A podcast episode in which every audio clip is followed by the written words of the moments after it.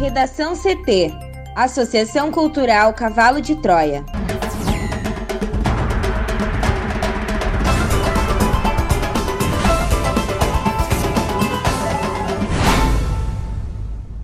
Agora, no Redação CT. Incêndio destrói parte do prédio da Secretaria de Segurança Pública do Rio Grande do Sul. Polícia Civil já totaliza 32 denúncias contra médico suspeito de crimes sexuais em clínica de Porto Alegre. Pacheco anuncia a prorrogação da CPI da Covid por 90 dias.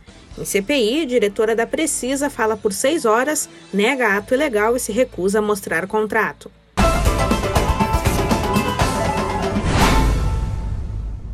Eu sou a jornalista Amanda Hammermiller, este é o Redação CT, da Associação Cultural Cavalo de Troia. Céu nublado em Porto Alegre, a temperatura é de 17 graus. Boa tarde. O tempo fica instável em todo o Rio Grande do Sul nesta quinta-feira. Os maiores acumulados ficam para municípios da região norte e para a Serra. As temperaturas caem. Na capital, a máxima fica em 20 graus. A previsão do tempo completa daqui a pouco. Um incêndio destruiu parte do prédio da Secretaria de Segurança Pública do Rio Grande do Sul na noite desta quarta-feira, em Porto Alegre. Não há feridos, segundo informou o governo estadual, porém, dois bombeiros que estavam no local estão desaparecidos. São o tenente Derocide Almeida da Costa, com 22 anos como bombeiro, e o sargento Lúcio Birajara Munhoz, há 31 anos na corporação. Cerca de 50 pessoas estavam no prédio no início do fogo. Eles são funcionários do Departamento de Comando e Controle Integrado. Todos conseguiram sair do local a tempo. Estruturas do edifício desabaram e na manhã desta quinta-feira, o comandante-geral do Corpo de Bombeiros Militar do Estado, Coronel César Eduardo Bonfante, afirmou que há riscos de novos desabamentos. O trânsito precisou ser alterado. O incêndio começou por volta das 21 horas e 30 minutos da noite de ontem. Ainda não há informações sobre o que causou o fogo, mas começou no quarto andar da construção, atingindo outros andares posteriormente. Em coletiva na manhã de hoje, o governador Eduardo Leite disse que não há qualquer indício sobre qualquer crime em relação a esse incêndio. Ainda assim, uma investigação já está sendo realizada. Segundo o comandante-geral do Corpo de Bombeiros, o prédio é antigo e tem uma carga de incêndio muito grande. Todos os nove andares do prédio foram afetados. De acordo com o secretário de Segurança Pública, Ranolfo Vieira Júnior, foram destruídos apenas bens materiais, como equipamentos e móveis, já que os sistemas são todos digitalizados. Sobre serviços afetados pelo incêndio, a Secretaria de Segurança Pública informou que a princípio não houve prejuízos. O IGP, por exemplo, funciona somente com a parte administrativa e financeira no local. Não há prejuízo de qualquer perícia nem de produção de prova pericial. Segundo o Corpo de Bombeiros, o plano de prevenção contra incêndios do prédio estava em dia. No imóvel funcionam setores administrativos da segurança pública, como o IGP, a SUSEP, o DETRAN, além do serviço de 190 da Brigada Militar, que ficou inativo, mas já foi retomado. De acordo com o secretário de Segurança Pública, Ranolfo Vieira Júnior, provavelmente o prédio será totalmente demolido e um novo local de trabalho será construído. Por hora, os funcionários serão realocados. Três peritos criminais e dois fotógrafos criminalísticos do Departamento de Criminalística do IGP trabalham no levantamento preliminar no prédio. Eles fazem o registro da situação externa, observando onde a estrutura está mais deteriorada, que são os vestígios importantes para entender a dinâmica do incêndio e do desabamento. Imagens de drones devem ser captadas para observar os locais mais atingidos e os locais de difícil acesso. O trabalho deve continuar com a análise das imagens obtidas no início do fogo, além de documentos como a planta do local e o depoimento das testemunhas.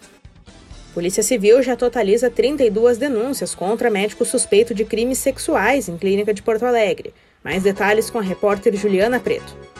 E em menos de 24 horas, 20 mulheres procuraram a Polícia Civil para relatar casos de abuso sexual que teriam sido praticados pelo cirurgião plástico Klaus Brodbeck em Porto Alegre. De acordo com a Polícia Civil, na manhã de terça-feira, quando a operação foi deflagrada, a investigação contava com um relato de 12 vítimas. E após a divulgação do caso, o número já chega ao total de 32 denúncias. De acordo com a delegada Geise Laura Rocha de Souza, titular da primeira Delegacia de Polícia especializada no atendimento à mulher, os 20 novos relatos já passaram por um filtro inicial e se referem a denúncias por supostos crimes sexuais. Há ainda outros relatos, Amanda, que não entram no caso por se tratarem de supostos erros médicos. Segundo a polícia, os relatos indicam crimes contra a dignidade sexual das mulheres, que inclui atos como assédio sexual, importunação e estupro. Conforme apurado pela investigação, situações semelhantes estariam ocorrendo desde 2007. Outras duas ex-funcionárias também devem depor nos próximos dias e afirmam que teriam sofrido assédio. Na manhã de terça, equipes da delegacia cumpriram mandados de busca e apreensão na residência do médico e na clínica em que ele atende, no bairro Três Figueiras. O pedido de prisão foi negado pela Justiça. No entanto, o suspeito esteve no Palácio da Polícia, acompanhado do advogado, e negou informalmente as denúncias. Ele será ouvido novamente nesta quinta-feira. A Delegacia de Polícia especializada no atendimento à mulher da capital pode ser contatada pelos telefones código 51 98402 2495 e 98682 9585 ou pelo WhatsApp da Polícia Civil, código 51 98444 0606. Rio Grande do Sul chega a 50% da população com a primeira dose da vacina contra a Covid-19. Thaís Uchoa. Quase seis meses após o início oficial da campanha de vacinação contra a Covid-19 no Brasil, o Rio Grande do Sul atingiu nesta quarta-feira 50% da população imunizada com a primeira dose, segundo os dados mais recentes da Secretaria Estadual da Saúde. Foram aplicadas 5.455.162 injeções da etapa inicial de imunização no estado, que conta com 11,4 milhões de habitantes. A marca é alcançada com uma mistura de alívio e preocupação. De um lado, o Rio Grande do Sul é o estado que mais aplicou a primeira dose na população, segundo o portal Covid-19 no Brasil. De outro, para atingir a imunidade coletiva, cerca de 70% dos gaúchos precisam ter tomado as duas doses. Até esta quarta, no entanto, apenas 20,6% haviam finalizado o esquema completo. A despeito de a vacinação adentrar novas faixas etárias e ganhar corpo, o ritmo de aplicação da primeira dose é irregular e o de segunda não é tão alto quanto já foi. Entre os motivos estão o repasse inconstante pelo Ministério da Saúde e o fenômeno dos sommeliers de vacina. A média móvel diária de aplicação da primeira dose era de quase 30 mil na terça-feira, ante um ápice de quase 66 mil em 15 de junho e quase 68 mil no início de abril. Já a segunda dose, após dois ápices no fim de abril e de junho, sofre nova queda, segundo dados da Secretaria. A média móvel é de 14,5 mil segundas doses por dia, enquanto que no fim de abril chegava a ser de quase 43,5 mil. Ainda assim, a cobertura vacinal atual já está servindo para poupar vidas. A média móvel é de cerca de 70 vítimas diárias no Rio Grande do Sul, bem abaixo do ápice da quarta onda no estado, quando ultrapassou 300 mortes no início de abril. As estatísticas oficiais ainda mostram que os idosos estão sendo protegidos contra a Covid-19. Desde março, o número de pessoas com 70 anos ou mais que morrem devido ao coronavírus cai mensalmente. O mesmo ocorre para a faixa etária entre 50 e 69 anos. A média de idade dos internados em hospitais também está caindo. Para o Redação CT, Thaís Uchoa. O presidente do Senado, Rodrigo Pacheco, anunciou a prorrogação do prazo de funcionamento da CPI da Covid. A comissão poderá funcionar por mais 90 dias contados a partir de 7 de agosto. O requerimento foi apresentado pelo vice-presidente da CPI, Randolfo Rodrigues, da Rede do Amapá, e continha as assinaturas necessárias para que fosse acatado. A comissão que investiga omissões do governo Jair Bolsonaro e desvios de verbas federais por estados e municípios no combate à pandemia foi instalada em 27 de abril com prazo de 90 dias. Considerando que haverá recesso entre os dias 18 e 31 de julho, o prazo final para os trabalhos seria 7 de agosto.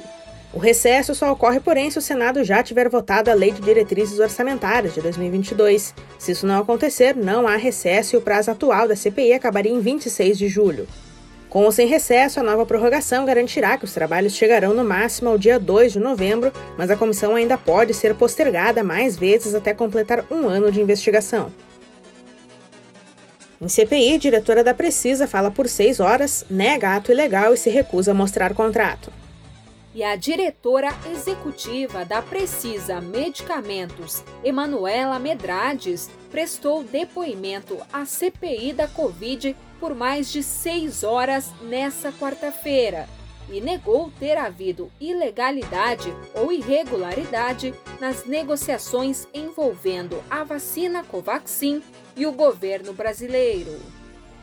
Emanuela deveria ter sido ouvida na terça, mas o depoimento foi remarcado porque ela decidiu ficar em silêncio.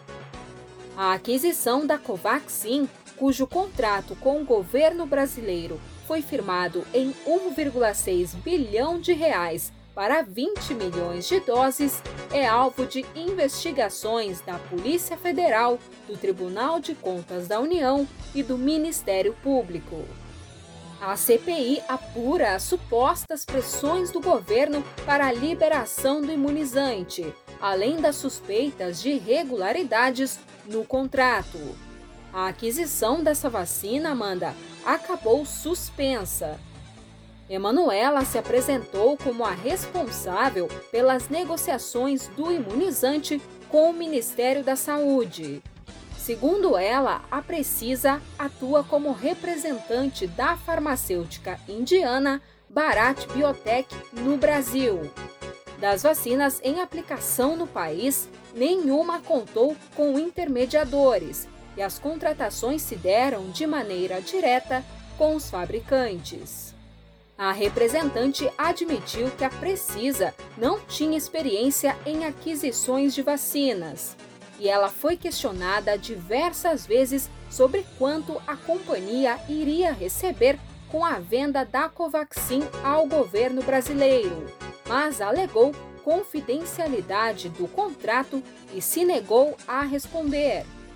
O presidente da CPI, Omar Aziz, disse que a comissão deve requisitar o documento. Durante o depoimento, Amanda, Emanuela esteve acompanhada pelos advogados Ticiano Figueiredo e Pedro Veloso e os consultou antes de responder a maioria das perguntas. Houve momentos em que as respostas dadas pelos advogados escapavam ao microfone o que gerou incômodo entre os senadores.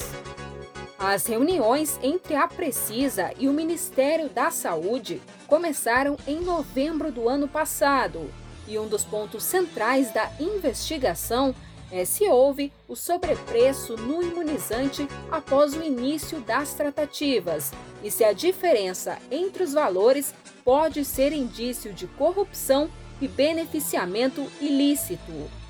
Ao longo da audiência, ao ser novamente cobrada pelo contrato firmado, Emanuela disse que não tinha acesso a esses dados. Diante de divergências, Amanda, o líder do governo, o senador Fernando Bezerra, concordou com a proposta de uma acareação entre Emanuela e os técnicos do Ministério da Saúde. O presidente da comissão, Omar Aziz, afirmou que a acareação será feita com certeza absoluta. Para o Redação CT, Juliana Preto. Sigo contigo, Juliana, agora para a previsão do tempo. Uma nova frente fria associada a um ciclone extratropical deixa o tempo instável em todo o Rio Grande do Sul nesta quinta-feira. As precipitações podem ser acompanhadas por trovoadas no noroeste, no norte, na serra, no litoral e nas regiões central e metropolitana. Segundo a Somar Meteorologia, Amanda, os maiores acumulados do dia, de 32 milímetros, estão previstos para cidades como Vista Alegre e Vicente Dutra, ambas no norte, Vacaria e Veranópolis, as duas na Serra e entre outras. A quantidade representa entre 15 e 20% do volume de chuva esperado para julho nesses municípios. E a temperatura segue em declínio. A mínima do RS foi registrada em Pedras Altas, no sul gaúcho, de 4 graus. Já a máxima não passa de 26 em São José do Sul, no Vale do Caí, e em Coronel Pilar, na Serra. Em Porto Alegre, a máxima fica em 20 graus e a previsão é de chuva. A semana termina com predomínio de sol e tempo firme no Rio Grande do Sul. Uma massa de ar frio avança rapidamente pelo estado nesta sexta-feira, fazendo com que a temperatura despenque ainda mais. De acordo com a SOMAR, o sistema ganha força ao longo do dia e as mínimas, que normalmente são registradas no começo da manhã, podem aparecer no período da noite, com termômetros abaixo de 10 graus em diversos pontos. Redação CT. Apresentação Amanda Hammermiller. Colaboração Juliana Preto e Thaís Uchoa. Uma produção da Associação Cultural Cavalo de Troia com apoio da Fundação Lauro Campos e Marielle Franco. Próxima edição amanhã. Boa tarde.